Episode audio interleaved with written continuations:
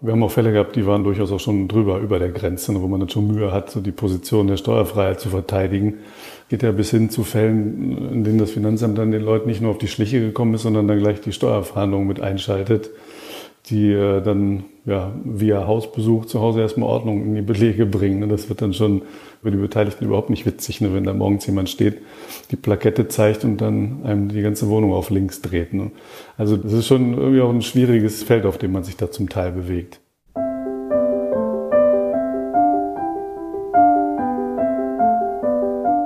Kunstblick, der Podcast rund ums Sammeln.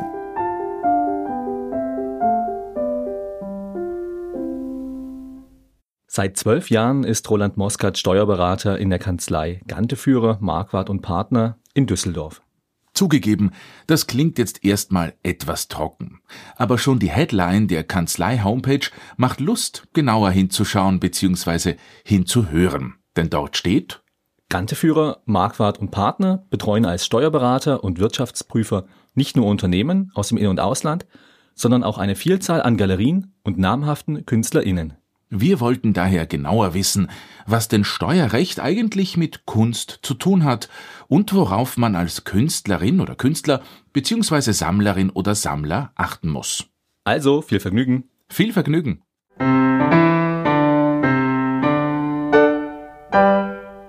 Ich habe ja erst zur Steuerberatung gefunden und dann über diesen Weg irgendwie zu Kunst. Wobei es ja auch nicht so ist, dass ich irgendwann mal morgens aufgewacht bin und habe mir gedacht, hurra, ich möchte Steuerberater werden. Und das ergibt sich ja irgendwie so, weiß nicht, im Zuge der Berufswahl. Ich bin tatsächlich zuerst äh, Finanzbeamter gewesen, habe die Ausbildung hier in der Landesfinanzverwaltung in Nordrhein-Westfalen gemacht. Ähm, habe mich dann mal dann irgendwann dazu entschieden, die Seiten zu wechseln, die Steuerberaterprüfung zu machen und dann bei der WestRB hier bei der Bank in Düsseldorf sozusagen die Steuerberatungstätigkeit anzufangen. Da bin ich schon zum ersten Mal so ein bisschen mit Kunst in Berührung gekommen. Ne? Denn vor allem der ehemalige Chef der Landesbank äh, hatte ein extremes Faible für Kunst und hat ja die ganze Bank voll mit Kunst verhangen. Ne? Von, das ging draußen schon los mit, mit einer riesigen Skulptur, äh, sodass man da auch äh, ständig dran vorbeigelaufen ist. Und die Westerby war ja seinerzeit dafür bekannt, eine riesige Kunstsammlung vorzuhalten. Und die ist ja dann später noch zerschlagen worden. Ich glaube, da war sogar wenn ich mich recht erinnere, war sogar eine Geige mal mit im Fundus irgendwo bei der WestLB.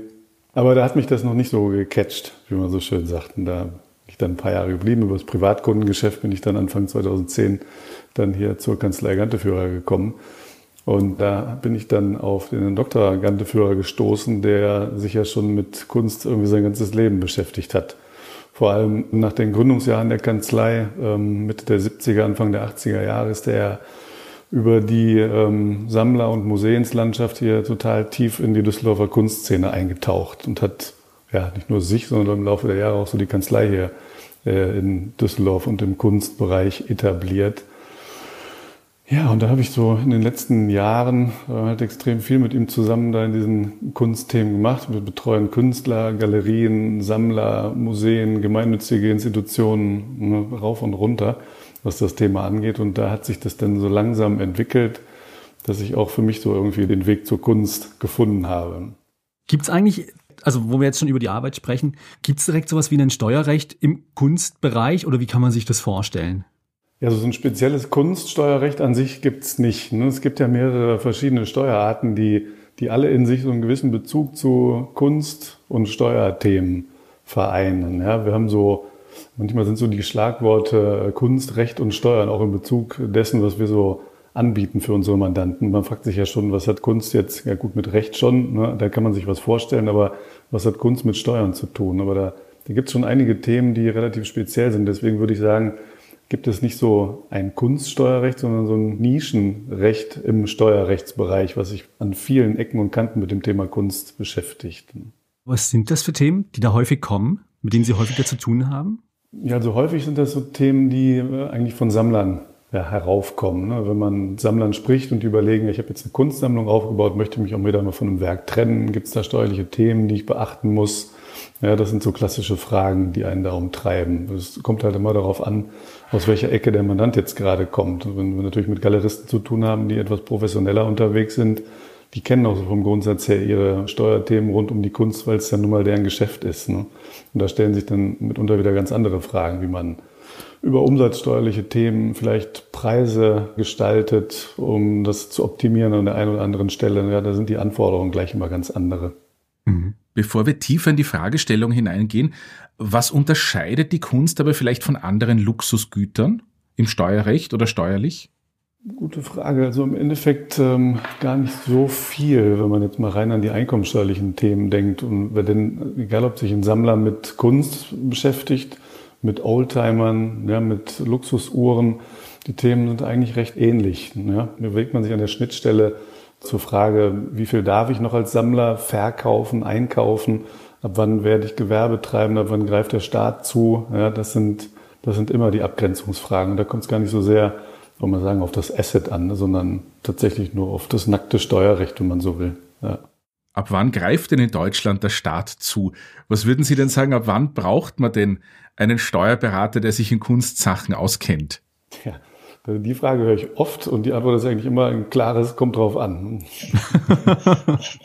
So genau kann man das gar nicht sagen. Und wenn man sich da auch die Rechtsprechung anschaut, ist so ein, ein schier undurchdringliches Dickicht an einzelnen Kriterien, durch die man sich da hangeln muss. Ne? Die, die Frage ist immer, wo hört Sammlertätigkeit auf und wo fängt der Gewerbetreibende an? Ne? Da müssen Sie mal schauen, äh, verhalte ich mich noch wie ein Sammler oder trete ich schon wie ein Gewerbetreibender am Markt auf? Über Intensität, Anzahl der Verkäufe, ja, ähm, Höhe der Preise, Werbemaßnahmen, Geschäftslokal, ähm, was auch immer da denkbar ist. Ein Grad der Professionalität, das sind so die Fragen, an denen man sich da langhangeln muss. Aber deswegen tut man sich auch schwer damit, als Faustregel gewisse Grundsätze aufzustellen, dass man sagt, die und die Anzahl an Werken pro Jahr ist jetzt unschädlich. Man muss immer schauen, äh, ob der Sammlereigenschaftscharakter noch gewahrt ist oder eben nicht. Ne?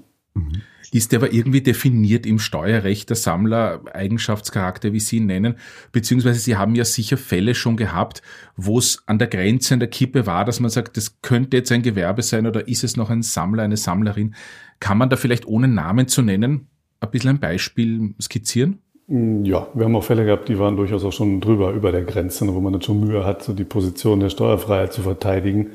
Ähm, das geht ja bis hin zu Fällen, in denen das Finanzamt dann den Leuten nicht nur auf die Schliche gekommen ist, sondern dann gleich die Steuerverhandlungen mit einschaltet, die äh, dann ja, via Hausbesuch zu Hause erstmal Ordnung in die Belege bringen. Das hört sich immer irgendwie ja jetzt lustig an, ist aber für die Beteiligten überhaupt nicht witzig, ne, wenn da morgens jemand steht, die Plakette zeigt und dann einem die ganze Wohnung auf links dreht. Ne. Also das zeigt aber auch so ein bisschen die Brisanz, die da drin steckt ne, und mit welchem Blick die Finanzverwaltung da drauf schaut. Ich hatte mal die Gelegenheit, auf so ein Arbeitspapier der Finanzverwaltung zu schauen, wo halt auch ganz klar äh, das Statement gesetzt wird, dass die, der Kunstmarkt, die Kunstbranche auch sagen wir mal, eine schwarzgeldanfällige Branche ist, ne, wo der Staat natürlich auch dann genau hinschaut äh, und eben versucht, so viel Steuersubstrat da wie möglich draus zu, ja, draus zu pressen, möchte man fast sagen. Ne. Das, das ist schon irgendwie auch ein schwieriges, ein schwieriges Feld, auf dem man sich da zum Teil bewegt. Ja. Sie hatten ja vorhin gemeint, dass Ihre Kunden nicht nur Sammlerinnen und Sammler sind, sondern eben auch Galerien, aber auch Künstler. Was sind so Fragen, die häufig eben von den Künstlerinnen, von den Kunstschaffenden an Sie herangetragen werden? Na, bei den Künstlern sind es eher so Fragen, wie verhalte ich mich steuerlich in möglichst konformer Weise, ohne Fehltritte zu begehen. Ne, die sind mehr daran interessiert, ihre Organisation irgendwo in vernünftige Bahnen zu lenken. Wir erleben das relativ häufig, dass ähm, Künstler eben Künstler sind ne, und organisatorisch wir immer auf der Suche nach einem vernünftigen Setup sind. Und da äh, muss man einfach eine gewisse Unterstützung bieten, damit es nicht bei dem Künstler irgendwo aus dem Ruder läuft. Wir haben aber auch häufig die Situation, dass zu jedem Künstler, zu jeder Künstlerin natürlich auch ein entsprechender Partner oder eine Partnerin gehört, die das dann meist für die jeweiligen Künstler managt. Und das ist dann oftmals sehr hilfreich, weil der Künstler an sich konzentriert sich auf das, was er kann. Ne? Kunst produzieren und erzeugen, das erschaffen und wir bieten dann eigentlich die Unterstützung zusammen mit dem Partner, mit der Partnerin des Künstlers, äh, um das in die vernünftigen Bahnen zu lenken. In diesem Sinne bin ich, glaube ich, auch ein Künstler. Ich bin jetzt auch keiner, der akribisch immer jedes Wochenende seine Steuerunterlagen zusammensucht und zusammenschreibt oder Excel-Tabellen führt. Ich mache das dann so einmal im Monat und werfe alles zusammen. Aber abseits der Rechnungen, der Eingaben, Ausgaben, auf was muss ein Künstler, eine Künstlerin steuerlich vielleicht achten? Es ist in der Tat vielfach tatsächlich so das Thema, dass die, die Vollständigkeit der Rechnung beim Künstler, dass die große Achillesferse ist, ne? dass alle Ausrangsrechnungen stimmen, dass man vernünftige Rechnungsnummern vergibt, ist das alles der Form nach ähm, sauber aufgestellt ist. Es ist ja nicht besonders schwierig. es gibt eigentlich nicht besonders viele Fallstricke, über die so ein Künstler da stolpern kann. Aber das ist doch eben einer, dass die Finanzverwaltung im Prüfungsfall dann eben den Eindruck erweckt, dass nicht alle Einnahmen ordnungsgemäß versteuert werden. Darum geht es. Natürlich stellen sich dann auch oft die Fragen nach äh, der Steueroptimierung. Aber das ergibt sich dann meistens so aus dem jeweiligen Künstlerfall heraus an sich. Da gibt es auch weniger so ein Generalrezept, sondern da sind eine ganze Anzahl an Künstlern, aber die sind alle total unterschiedlich. Und jeder hat da, bringt auch ein anderes Setup mit hat andere Anforderungen und auch die Lösungsmöglichkeiten sind unterschiedlich. Ne? Das ist äh, durchaus interessant, mit, ähm, weil auch die Bandbreite so gigantisch ist und auch immer entscheidend ist, wer so mit um den Künstler rumschwirrt. Ne? Wenn Sie zurückblicken, jetzt die letzten zwölf Jahre, gab es in der Arbeit auch mal einen besonders herausfordernden oder einen sehr spannenden Fall, wo Sie vielleicht auch eben im Steuerrecht ein gewisses Neuland betreten haben oder wo es halt ungeklärte Fragen gab? Ja, wir haben relativ häufig so eine Erbschaftssteuersachen, gibt es immer mal Themen, wenn es darum geht, ähm, entweder Künstlernachlässe oder generell Kunstnachlässe in die nächste Generation zu hieven. Und in der Tat hatten wir oder begleiten wir auch immer noch einen Fall, der durch die Steuerfahndung aufgegriffen wurde. Da geht es um einen Künstlernachlass. Ähm, und das läuft jetzt schon seit fast zehn Jahren. Das ist auch eine, wird eine ziemliche Belastung mittlerweile für den, für den Mandanten. Ähm, weil das natürlich an allen Ecken und Kanten wo zum Streit kommt. Und auf der Einkommensteuerebene, wir haben Erbschaftssteuerthemen, da gibt es Schenkungen, die möglicherweise nicht deklariert sind. Und das sind so Themen, die, die dann echt schon auch bei den Mandanten ans Eingemachte gehen. Und das ist, da gibt es auch ständig neue Facetten, auch im äh, Kontext mit der Zusammenarbeit der Steuerfahndung, wie man so von Finanzamtsseite an solche Fälle rangeht. Das, das verlangt einem schon ziemlich viel ab, weil das auch ähm, durchaus eine relativ angespannte Atmosphäre ist, zunächst mal, in der man sich da bewegt und natürlich da jede, jede Aussage auch in sich stimmig sein muss. Also bewegt man sich da auf ein ziemliches Glatteisen. Das ist schon, das ist schon ein schwieriges Segment, ja. Aber gibt es dann gewisse Tipps, die Sie geben können, worauf man achten sollte, wenn es eben um den beispielsweise Künstlerinnen-Nachlass geht, bevor sozusagen dieser Fall des Vererbens eintritt? Die Frage ist ja immer, wie ähm, hief ich sozusagen meine Kunst ähm, in die nächste Generation, sodass ich das möglichst steuerschonend bewerkstellige. Und ähm, an und für sich bietet das Gesetz da relativ ja, umfangreiche Entlastungsmöglichkeiten. Es gibt ja Steuerbefreiungen für die Weitervererbung, Weitergabe von Kunst, ähm, die teilweise dazu führt, dass Kunst völlig steuerfrei in die nächste Generation gehievt werden kann. Und das nicht nur im Schenkungsfall, sondern auch im Erbschaftsfall. Das Ganze ist durch höchstrichterliche Rechtsprechung gedeckt, dieses System sozusagen. Es erfordert lediglich die, ähm, ja, als eine der Voraussetzungen die Zusammenarbeit oftmals mit Museen, weil es darum geht, die Kunst, die man im Nachlass hat, der Öffentlichkeit zu präsentieren. Also dass die sozusagen die dauerhafte Zurverfügungstellung der Allgemeinheit an, der, an die Allgemeinheit gewährleistet bleibt. Ja, und die Öffentlichkeit im Prinzip auch was davon hat und mitbekommt. Und unter diesen Voraussetzungen wird ja praktisch die Steuerfreiheit gewährt. Aber das ist dann genau die Schaltstelle, an der man sich so lang arbeiten muss, um ähm, dem Kunstsammler äh, eben zu ermöglichen, die Schenkungssteuerfreiheit in Anspruch zu nehmen. Wenn ich da kurz einhaken darf, wenn wir noch bei den SammlerInnen bleiben, ähm, ich stelle mir jetzt naiv die Frage einfach, okay, ich bin ein Sammler, ich kaufe Kunstwerk X um Summe Y, versteuere das oder kaufe das halt wie jede andere Ware. Was kann ich da überhaupt steuerlich geltend machen als Sammler, als Privater? Als Privatsammler so über die normale Einkommensteuererklärung praktisch nichts. Ne? Diese, dieses Sammeln ist ähm, ja das, was es auch eigentlich ist, Privatvergnügen ne, an der Stelle und wird in den seltensten Fällen durch, die, durch irgendeine Steuerentlastung subventioniert.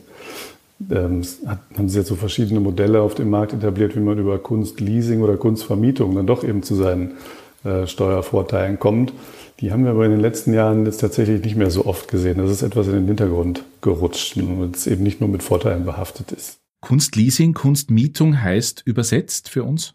Das heißt im Prinzip, dass äh, jemand, der Kunst interessiert ist, aber sagen wir mal einen Gewerbebetrieb unterhält, ein Kunstwerk identifiziert, ähm, was ihn interessiert und es nicht selbst erwirbt, sondern es durch jemanden anderen bewerkstelligt. Also der Kauf erfolgt durch einen anderen. Es wird ja oft propagiert, dass das dann meinetwegen die Ehefrau oder der Ehemann ist. Ne? Derjenige kauft dann das Kunstwerk und vermietet es an die betriebliche Sphäre des eigentlichen Interessierten. So.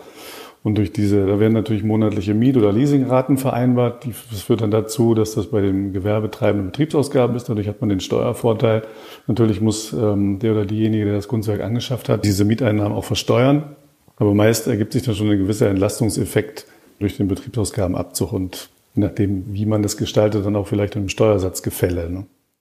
Vielleicht noch eine Frage. Also angenommen, ich hätte jetzt vor einigen Jahren ein Kunstwerk gekauft und bin jetzt umgezogen, verkleinere oder verändere die Wohnung und möchte mich jetzt sozusagen von dem Werk wieder trennen.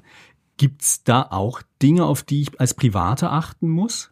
Jetzt im Prinzip nur bei diesem einen Kunstwerk bleibt und es nur darum geht, nicht. Ja. Normalerweise ist die Veräußerung von Gegenständen des privaten Gebrauchs außerhalb einer Jahresfrist der Steuer befreit. Da brauchen Sie eigentlich nichts weiter zu beachten. Und ähm, nur wenn sich das dann häuft, wenn Sie wirklich Kunst sammeln und mehrere Stücke haben und sich dann irgendwie von vielen Stücken trennen wollen, stellen sich ja immer die Fragen, wie weit kann man da gehen? Das ist ja das, was wir eingangs hatten. Ne?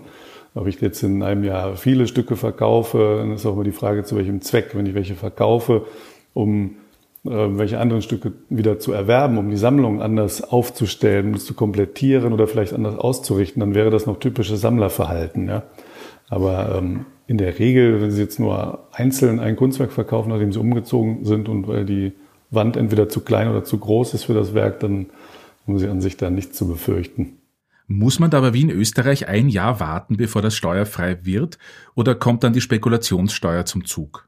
Genau, an und für sich müssen Sie ein Jahr warten. Bei einem Verkauf innerhalb von einem Jahr nach der Anschaffung haben Sie möglicherweise ein Spekulationssteuerthema. Abschließend gibt's vielleicht vom Steuerexperten, vom Steuerkunstrechtsexperten noch einen Gratis-Tipp an unsere SammlerInnen, die HörerInnen. Worauf sollen wir als junge SammlerInnen beim Kunstkauf oder beim Kunstverkauf Acht geben?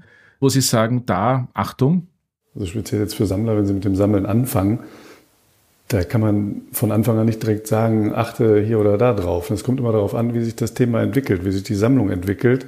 Ähm, oft ist es ja so, dass wenn die Sammlung sich vergrößert, dann vergrößern sich auch die Themen irgendwo. Und wenn man erst dann äh, sozusagen in die Verlegenheit kommt, darüber nachzudenken, die Sammlung, während man am Anfang vielleicht mehr so nach Gusto gesammelt hat und gesagt hat, das gefällt mir, das kaufe ich und dies noch und das noch und das passt alles so thematisch in der Ausrichtung überhaupt nicht zusammen. Und irgendwann stellt man fest, Jetzt habe ich so viele Werke beisammen und einige haben sich vielleicht im Wert entwickelt. Jetzt wäre es mal Zeit, das vernünftig anzugehen, strukturiert anzugehen. Dann holt man sich vielleicht noch professionelle Hilfe von Kunstberatern und dann stellt man fest, okay, die stoße ich jetzt ab, die Werke, dann hole ich wieder andere dazu. Und dann wird es eigentlich erst interessant. Und da ist vielleicht dann der Moment gekommen, wo man sich mal äh, mit einem Experten unterhalten sollte, um zu schauen, ob man sich da noch irgendwo im Rahmen des steuerlich Möglichen bewegt. Das muss ja auch alles nicht dramatisch sein, wenn man da irgendwann mal in die gewerbliche Sphäre rutscht. Das ist immer eine Frage des Moments. Ne? Ich hatte zum Beispiel jüngst noch einen Fall, da kam ein Sammler zu mir mit seinem Sohn und hatte auch so ein Thema, wie er seine Kunst möglichst steuerschonend an seine Kinder überträgt. Und dann haben wir auch überlegt und hin und her und mit diesem ähm, Übertragungsmodell und dann sucht man sich doch ein Museum, um das irgendwie in den Griff zu kriegen. Und dann irgendwann kam raus, dass er diese ganze Kunst in seinem steuerlichen Betriebsvermögen hält da ich erst gestutzt, was ziemlich ungewöhnlich ist, dass man nur wirklich seine gesamte Kunst im Betriebsvermögen hat. Da habe ich nur gefragt, warum haben Sie das denn gemacht? Und dann hat er gesagt, nicht auch nachvollziehbar, aber überraschend. Meinte, ja gut, ich konnte ja damals beim Ankauf, konnte ich ja immer die Vorsteuer ziehen. Aber die Kunstwerke ja knapp 20 Prozent billiger, damals noch 7 Prozent. Und ich dachte, ja gut, das ist aber wieder nur eine Seite der Medaille, weil er jetzt im Grunde genommen, wenn alles Betriebsvermögen ist, muss er jeden Verkauf versteuern und wieder mit Umsatzsteuer versteuern. Und trotzdem eröffnet das dann wieder andere Mittel und Wege, weil er jetzt ja einen Kunsthandel unterhält und die Erbschaft und Schenkungssteuerliche Privilegierung vom Betriebsvermögen dann wieder eine Rolle spielen kann. Und man über diesen Weg vielleicht sogar wieder einen Kunsthandel steuerfrei und damit auch einfacher auf die nächste Generation hieven kann, als wenn er das jetzt im Privatvermögen hätte. Das ist aber dann auch immer eine Frage der Wertigkeit, was dann am Ende des Tages überhaupt noch an Steuersubstrat so übrig bleibt. Denn wenn ich hinterher die ganze Kunstsammlung im Verkaufsfall mal versteuern muss, ist jetzt auch nicht gerade ein Steuersparmodell an der Stelle. Ne? Aber so hat jeder Fall immer was Überraschendes, was überraschend anderes. Und da sieht man auch, dass man da immer wieder auch unvorbereitet irgendwo so auf Situationen trifft, die dann immer wieder neu sind. Man macht das jetzt schon seit über zehn Jahren, aber gibt ja nichts, was es nicht gibt.